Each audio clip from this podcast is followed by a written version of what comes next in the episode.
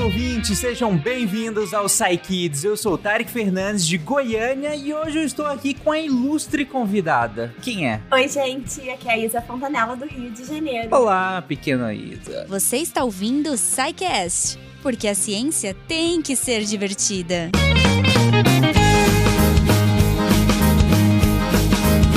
A minha mãe já me falou que há Mas vamos lá, que hoje nós temos quatro pequenos curiosos perguntando e quatro dos nossos cientistas do Deviante respondendo. E para começar, tem uma pergunta bem interessante, até porque ela é ampla, muito ampla, mas vocês vão entender. Inclusive, quem, quem fez essa pergunta nos mandou um vídeo dele perguntando. Vamos lá. Oi, gente, eu sou o Nuno, eu tenho 5 anos, moro em Itabirito. Minha pergunta é: por que todos os planetas, inclusive a Terra, giram em volta do Sol, do nosso sistema solar? Olha aí. É, é uma pergunta que faz muito sentido, né? Imagina lá, né? eu, eu não lembro, mas talvez nesse momento da escola onde você descobre que todos os planetas giram em torno do Sol, acho que é natural que todos, todo mundo se faça perguntar, tá, mano, por quê? Por quê? Né? Não, mas a gente passando na lista de perguntas, essas crianças, gente, nunca parei para perguntar por que, que os planetas giram. Falaram que eles giram e eu só acertei.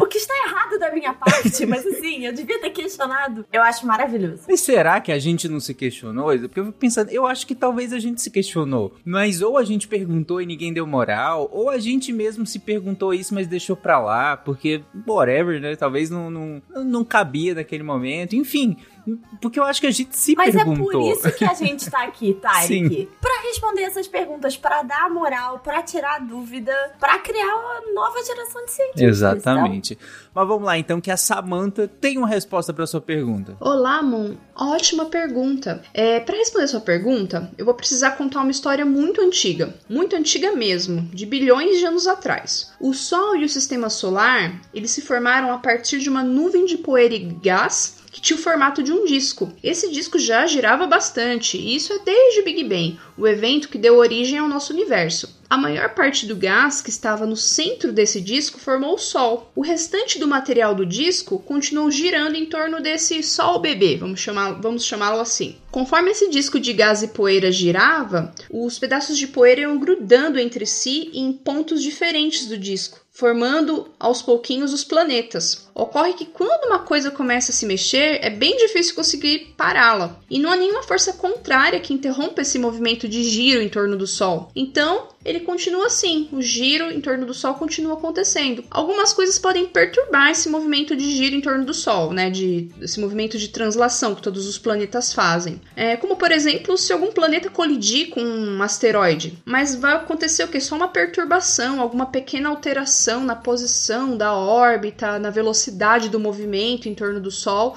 não vai chegar a interromper esse movimento. Então é isso. Eu espero que você tenha gostado e até a próxima. Bom, então é isso, tá vendo, Moon? Na verdade, então, é, todos os planetas giram em torno do Sol, porque na real, lá desde o início, desde a formação, desde o Big Bang, que é, que é o evento de formação de tudo, na real eles já giravam, né? A questão é que o Sol foi se formando ali no centro e os outros planetas foram se formando a, ao redor, né? E aí continuam girando, porque pelo como a, a Samantha colocou, é, pela inércia, né? Que é quando um corpo tá em movimento, para você parar, você precisa exercer alguma força, porque senão ele não vai parar. Se você coloca algum corpo em movimento, ele vai continuar em movimento até que alguma coisa pare ele. Seja quando você vai lá e para, seja a própria gravidade parando, seja o atrito com, com outras superfícies parando. Alguma coisa tem que fazer ele parar, senão ele vai continuar girando. Que é o que acontece com os planetas, né? Como a Samantha colocou. Eu ia falar exatamente que esse conceito da inércia, de que quando a gente coloca alguma coisa em movimento é difícil de parar, é super importante, ainda mais se a gente lembrar que no espaço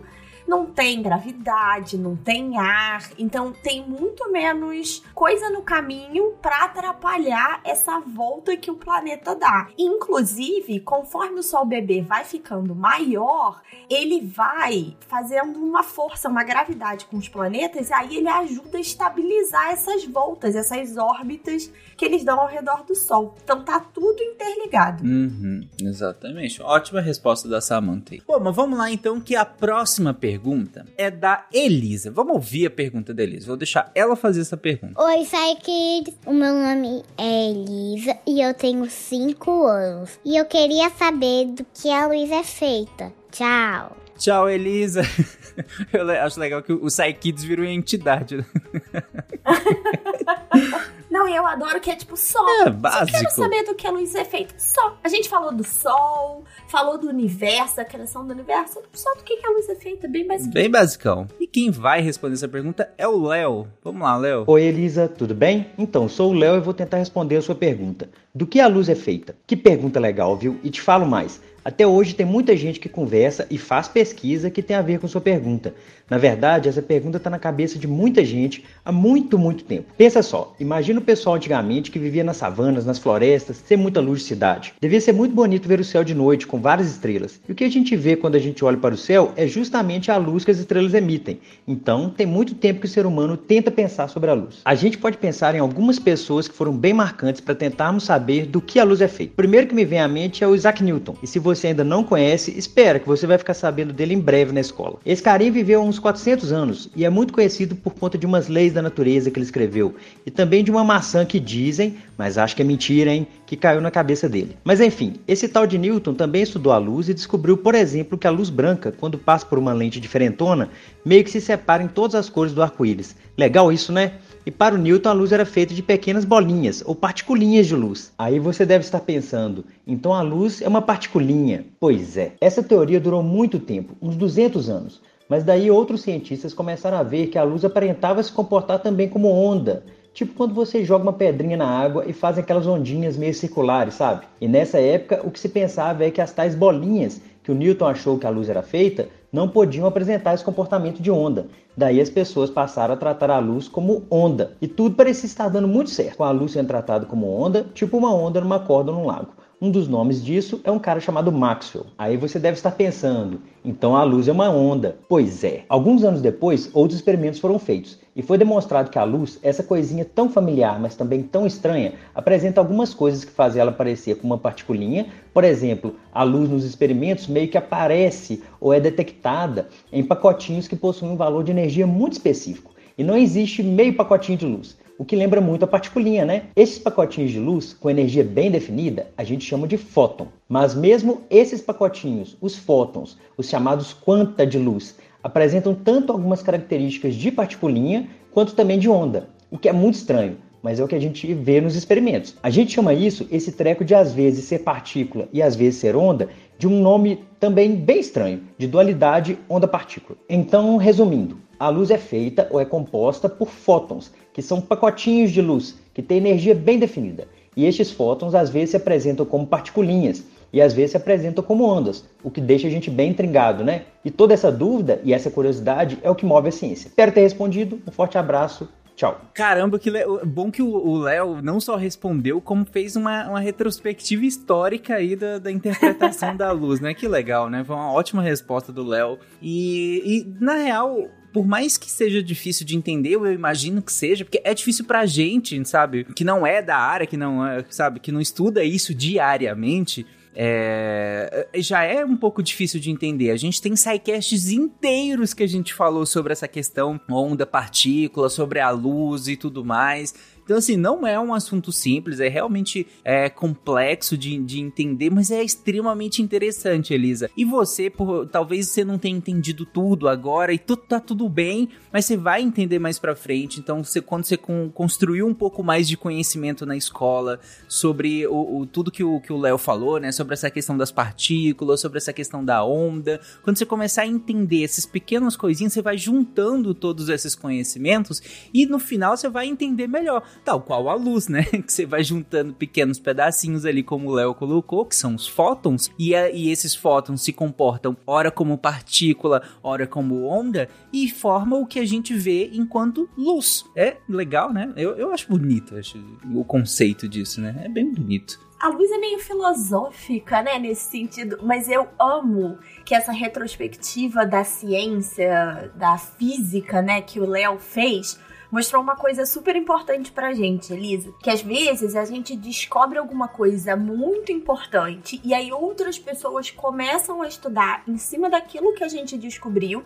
e começam a aprender mais e evoluir a ciência. É assim que funciona. A gente não descobre todas as respostas de uma vez só. É, são várias pessoas ao longo do tempo fazendo perguntas interessantes iguais à sua e descobrindo as respostas que vão explicar como é que o nosso mundo funciona. Uhum, exatamente. E, e eu tenho para indicar, inclusive, eles um livro que chama é Isaac Newton e sua maçã. Ele é de uma série de livros chamado Mortos de Fama, da editora seguinte. Esse livro é muito legal porque ele é justamente infanto-juvenil e ele conta a história do Isaac Newton, que o Léo citou aí, né? Que provavelmente você vai ver também na escola. Mas esse livrinho é um livrinho bem pequeno, inclusive, tem, tem 190 páginas e conta a história do Isaac Newton. E ele vai falar sobre a questão da maçã, inclusive sobre qual a importância do Isaac Newton. Vai falar sobre a luz luz, essa decomposição da luz, né, no, no, espectro luminoso e tudo mais. É um livro bem legal, bem, bem divertido de ler, tem muita história legal dele e tal. E eu super indico. Então, é Isaac Newton e sua maçã, que é da série Mortos de Fama, ok? Então vamos lá, então. Nós temos mais uma pergunta que também tem tudo a ver com isso, da, que é uma pergunta da Ana Laura. Oi, eu sou Ana Laura, de São Paulo, de 5 anos queria saber como o fogo faz o fogo de artifício explodir e fazer aquela coisa colorida no céu. Hoje é o dia da, da, das crianças de 5 anos, né? É. Todas até agora têm 5 aninhos. Todas as perguntas de 5 anos, exatamente. Foi muito boa essa pergunta, porque ela é uma pergunta tão boa que a gente já fez um sidecast inteiro, basicamente, sobre essa pergunta. Só pra vocês terem noção. E agora o Rodrigo tem um desafio de responder isso pra Ana Laura de 5 anos. Vai lá, Rodrigo. Oi, Ana Laura, tudo bem? Você já reparou no fogo mesmo? Ali no fogão ou numa fogueira de São João? Se você reparar, vai perceber que cada fogo tem uma cor diferente. No fogão de casa, por exemplo, é muito comum que o fogo seja azul, numa fogueira ali de São João, ou quando você está colocando algum papel para pegar fogo, ou alguma madeira, o fogo vai ser mais amarelado, mais vermelho e assim por diante. Isso acontece porque substâncias diferentes, quando estão queimando, emitem cores diferentes. Aliás, não sei se você já viu isso acontecer no fogão aí na sua casa, quando tem uma panela com água e dentro dessa água tem alguma coisa como por exemplo sal, e aí o fogo tá azul e essa panela começa a ferver e, e o nível tá muito alto e aí ele transborda um pouco de água e essa água cai ali no fogo e o fogo que estava azul fica laranja por um momento. Acontece que o sal que estava ali na água, na panela, quando ele cai no fogo, ele acaba emitindo uma cor diferente da cor azul que está sendo emitido pelo gás queimando. É percebendo essas diferenças de cada substância que o pessoal lá na Ásia, há muitos, muitos, muitos anos atrás, descobriu que queimar substâncias diferentes ao mesmo tempo gera cores diferentes. Então, lá nos fogos de artifício, tem uma substância que quando queima fica verde, outra substância que quando queima fica cor de rosa, outra substância que quando queima fica azul e assim por diante, várias substâncias diferentes. Outra coisa que eles perceberam que tem que misturar é pólvora e carvão.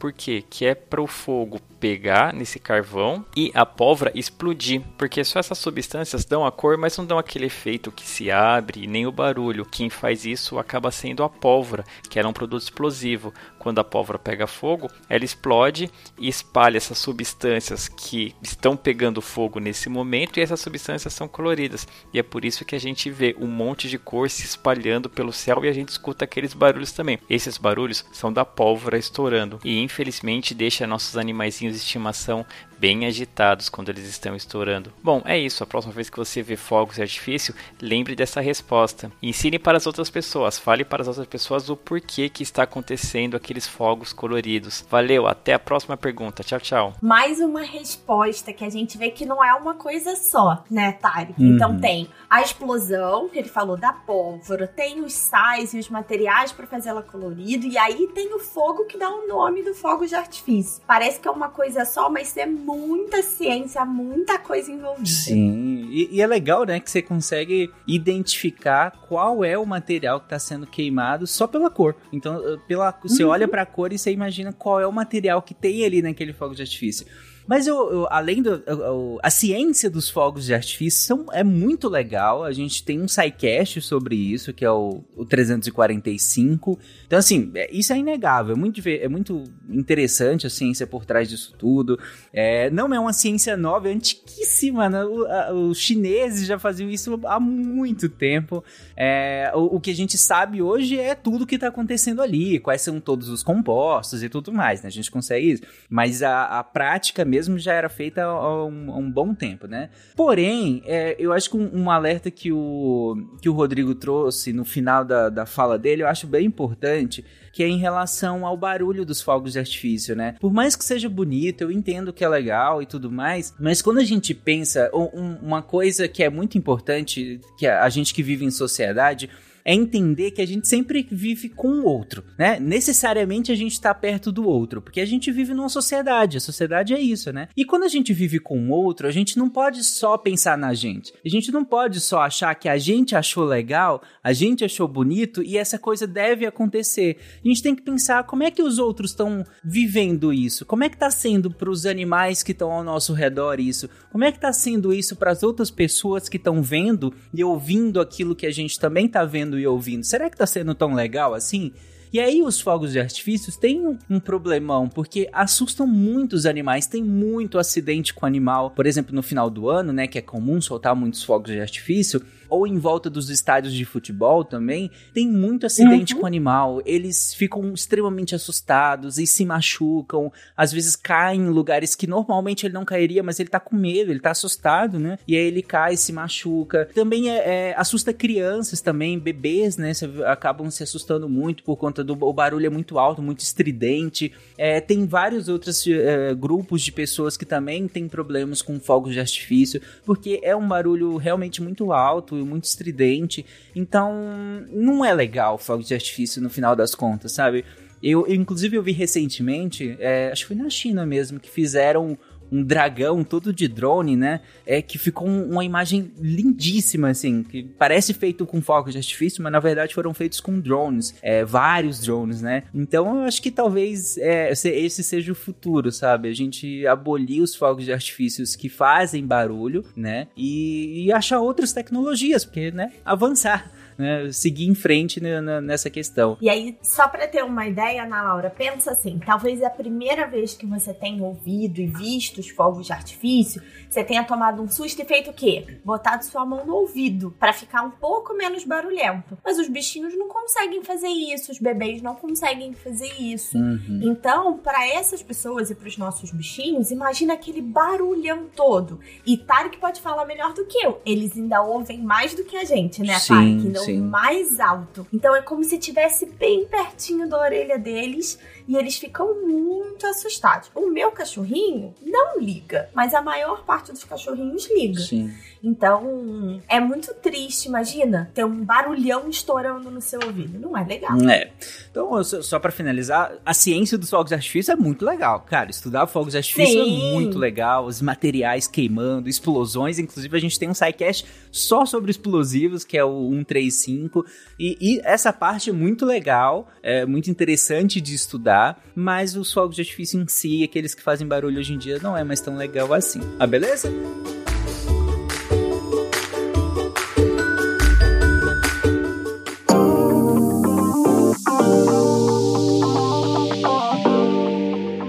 Olá, pessoas, e sejam bem-vindos a mais um Momento Cambly. Eu sou a Jujuba, da terra da Artichoke. Se você quer saber o que é, fica até o fim.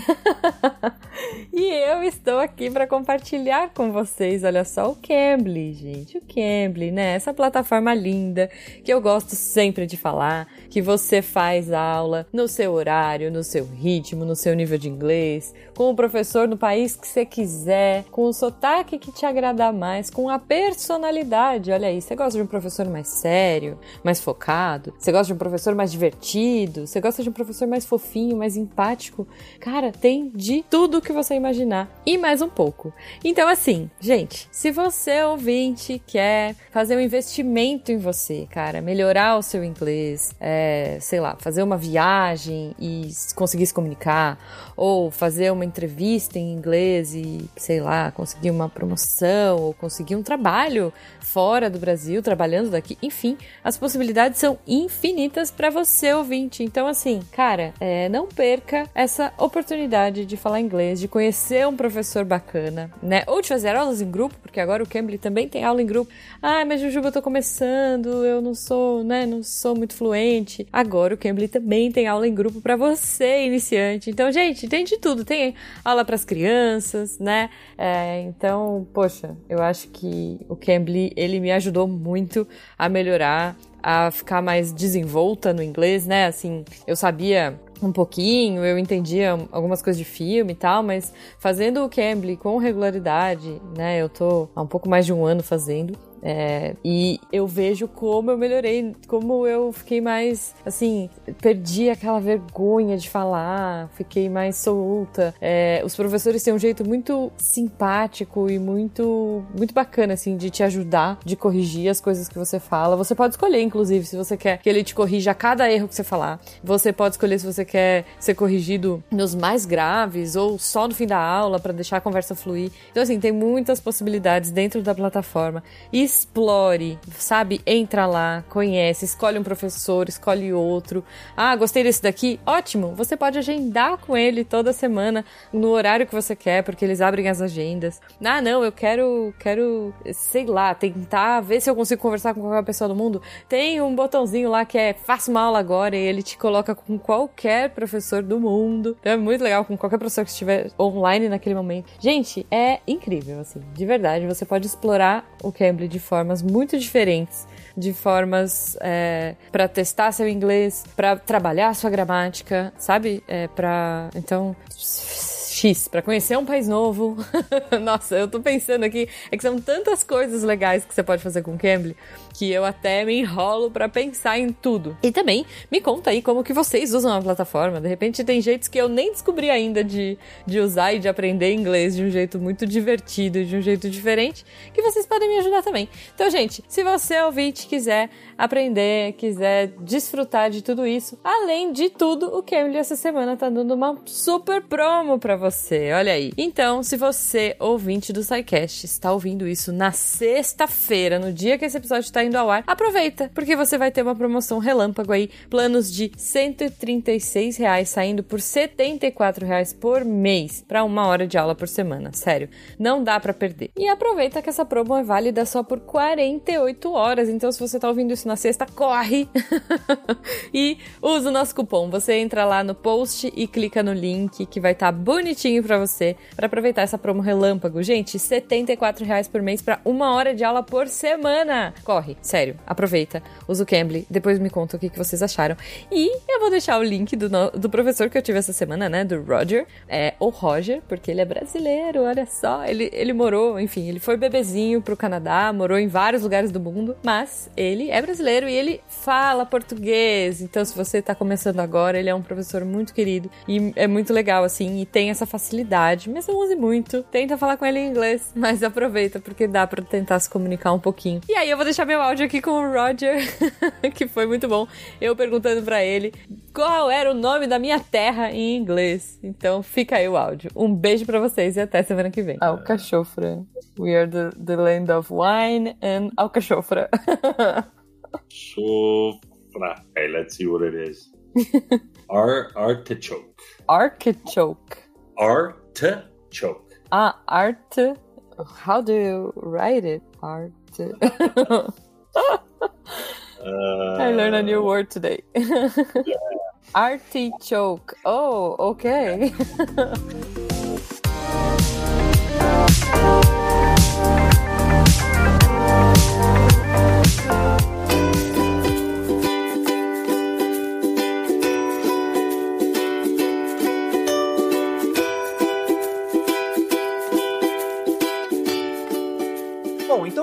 nossa última pergunta que vai fugir um pouco a regra aqui sobre é, é, veio pergunta sobre sistema solar, luz, fogos, explosões e agora a gente vai para uma atividade um pouco, um tanto quanto trivial do dia a dia, que eu espero que vocês Trivial, ajudem os pais, os cuidadores de vocês no dia a dia com essa atividade, se for o, se for o caso, né? Que é uma atividade bem comum. Você faz muito aí na sua casa, Isa? Eu faço exatamente do jeito que a pergunta fez. Ah, é? Pô, então vamos lá. Vocês então. vão entender. Vamos ouvir a pergunta do Jonas. Oi, eu sou o Jonas e eu tenho seis anos e eu moro em Rock River, Ohio, nos Estados Unidos. E minha pergunta é, é o que acontece depois que a gente liga a máquina de lavar louça? Olha só, o Jonas quer saber o que que acontece depois que a gente liga a máquina de lavar. Uai, Jonas, ela lava a louça, não é? Não? Acabou, pronto, vamos acabar o episódio. Mas... Não, porque eu respondi em detalhes o que que acontece. Boa, sabe? tá vendo? É por isso que a gente tem cientistas aqui. Pra não ficar assim, ah, lava a louça, acabou, final. Próxima pergunta. Vamos ouvir então a nossa querida Isabela que tá aqui e responder nessa pergunta. Oi, Jonas. Sabe que eu também tenho uma máquina de lavar louça em casa? Por isso que eu gostei tanto da sua pergunta e eu tô aqui pra respondê-la. Então, depois de comer, a gente coloca os pratos e os talheres sujos dentro da máquina, coloca um detergente especial que não pode ser o mesmo que tem em cima da pia, ok? E aí a gente fecha a porta da lava-louças. E aí é que a mágica começa, mas não tem nada de mágica, hein? Quando você aperta o botão de ligar, a máquina faz duas coisas ao mesmo tempo. Ela começa a encher um espaço que ela tem dentro dela de água e ao mesmo tempo ela começa a esquentar essa água. Se você está se perguntando de onde é que vem a água, né? Do mesmo cano que coloca a água na pia, existe uma extensão, um pedacinho que vai para dentro da máquina. Aí a máquina vai abrir a caixinha onde você colocou o sabão, o detergente especial, e a água quente é jogada para aquele espaço onde a gente vê, onde tem os pratos, os talheres. Então tudo ali começa a se misturar. A água quente com o sabão. Ao mesmo tempo, existe uma hélice que parece o ventilador que a gente tem, sabe? Que tem vários pedacinhos que se mexem muito rápido. Então, essas hélices começam a girar para fazer com que a água com sabão bata em todas as direções. Então, ele vai tendo do jato, aí bate na hélice, bate na lateral, bate no prato e vai ficando fazendo esse movimento. Esse movimento, junto com a água quente e o sabão, é o que faz com que a sujeira saia do prato. Ele vai batendo ali várias vezes até soltar todo o restinho de comida que tinha no prato, no garfo, em todos os talheres que você colocou lá. Essa água, né, vai ficar batendo um tempão até tudo ficar limpo. E aí a máquina depois joga essa água fora no cano do esgoto. Antes de secar, ela ainda joga mais um pouquinho de água pura, sem sabão nenhum, para tirar todo o restinho do detergente ou alguma sujeira que ainda não tenha saído. Esse pedacinho é o que a gente chama de enxágue. A maioria das máquinas de hoje também tem a opção de secagem. No fundo da máquina tem uma resistência, que é uma peça que esquenta muito e deixa o ar dentro da lava-louças bem quente para secar os pratos. Você já reparou que se você abrir a lava-louça logo depois que a gente termina, né, que ela termina de lavar, o prato tá quentinho, mas tem que tomar muito cuidado nesse momento, porque se a gente abre a máquina no meio do ciclo, no meio do processo de lavagem, ou se a gente fica ali esperando ela acabar e assim que ela acaba a gente abre com muita vontade, o ar e a água que estão lá dentro estão muito quentes e podem te machucar, ok? Por isso, sempre peça ajuda de um adulto para colocar e tirar as coisas da máquina. Eu espero que eu tenha tirado a sua dúvida e continue mandando as perguntas para que nós cientistas possamos responder. Olha aí, Viu, então tem ciência também na lavagem da louça. Não é mágica, Tarek. Exatamente. É, aqui no Brasil, ainda não é tão comum assim. O Jonas mora, mora em Ohio e eu imagino que lá deve ser muito mais comum, né? Muito mais acessível às famílias terem máquinas de lavar louça. Aqui no Brasil ainda não é tão acessível assim. Assim, né, a todo mundo, porque é um, ainda é um aparelho muito caro, então acredito que a maioria das pessoas não tenham, né, máquina de lavar louça e ainda lavam de maneira comum ainda. Mas é bem interessante, né? Mas eu vou te contar um segredo, Tarek. Quando eu me mudei pra casa onde eu moro hoje, a primeira coisa que eu pedi, que eu comprei pra minha casa foi uma máquina de lavar louça, porque eu não gosto de lavar louça Eu também na não. É, eu- Então, eu prefiro que a máquina faça o trabalho pra mim. Justo, exato. É uma boa ideia, é uma boa ideia. Eu também não gosto. Aqui em casa a gente dividiu, eu cozinho e a Amanda lava a louça, porque aí a gente, que cada um, eu detesto lavar a louça. É, então, eu moro sozinha. No caso, eu tenho que cozinhar, lavar a louça. O Túlio, que é o meu cachorro, não ajuda. Queria muito fazer essa divisão, Podia, mas né? não dá. E o lava-louça, que é a língua do Túlio, não lava tudo direitinho. É verdade. Então, ajuda, mas não resolve. Sim.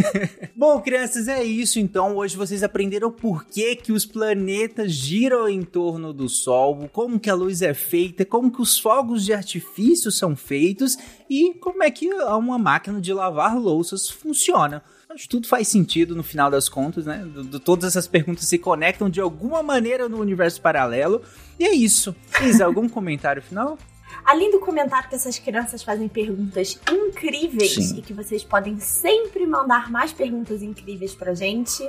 Não, eu acho que a gente tirou bastante dúvida hoje já, tá? Então, fechou. Se você tem um pequeno intrépido perguntador em casa, grave, nos mande as perguntas que os nossos cientistas estão prontos para responder. Ou nem tanto, às vezes tem que dar uma boa pesquisada, né? Às vezes não sempre, né? Exatamente. Tem que dar uma boa pesquisada. Mas nós estamos aqui semi-prontos para te livrar ou não de várias enrascadas. Então nos mande essas perguntas. Vocês podem mandar para contato@saicast.com.br. Então contato@saicast.com.br ou pelas nossas redes sociais. Isa, qual a sua rede social que você mais gosta? Eu sou arroba isa.fontanella lá no Instagram. Boa.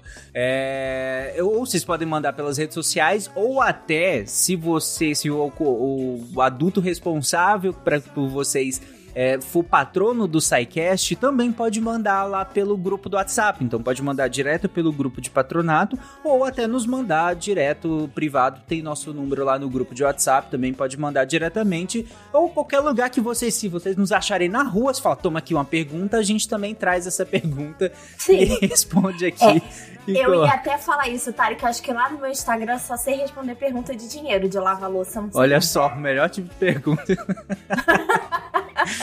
É melhor como resposta, né? Na verdade. Exatamente. Mas é isso, Quando a crianças. resposta é dinheiro, é melhor. Exato. Mas é isso, crianças. Então até o próximo Psykids mês que vem. Tchau, gente. Um abraço. Tchau, gente. Até mês que vem. Vamos viajar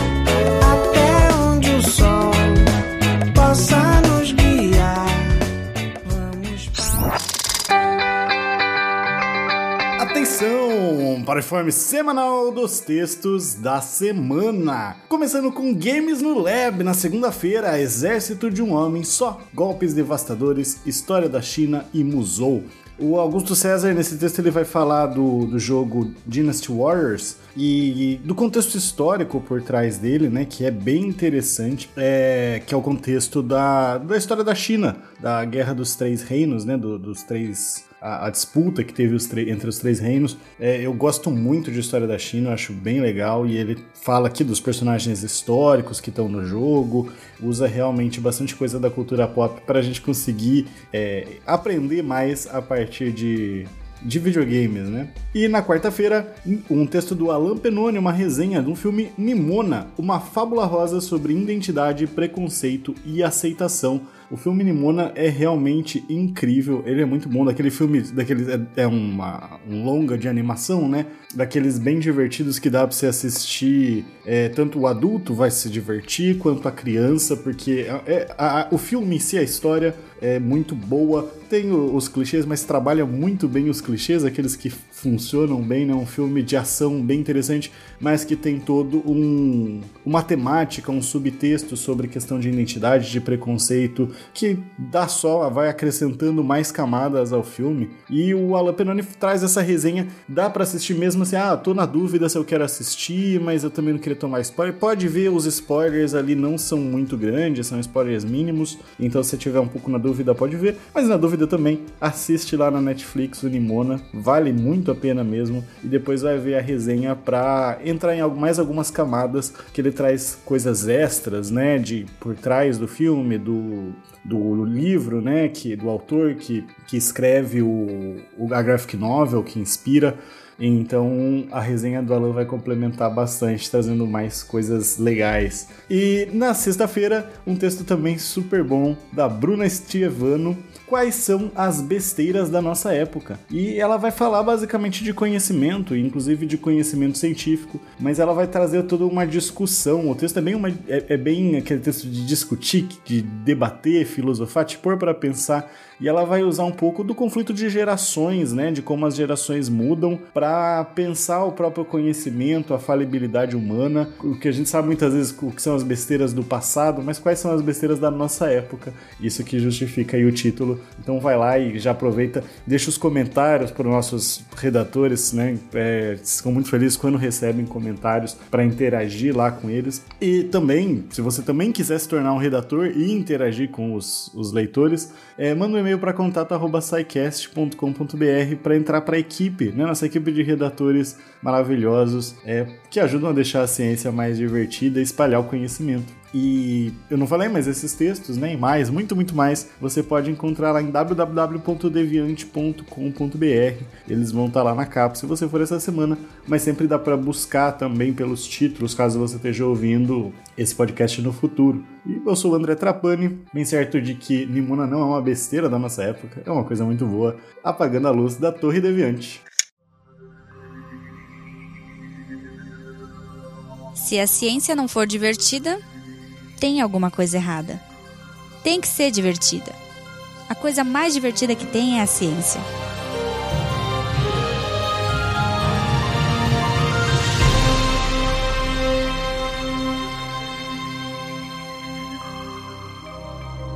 Este programa foi produzido por Mentes Deviantes. deviante.com.br Este programa foi editado por Tapcast. Edições e Produções de Podcast.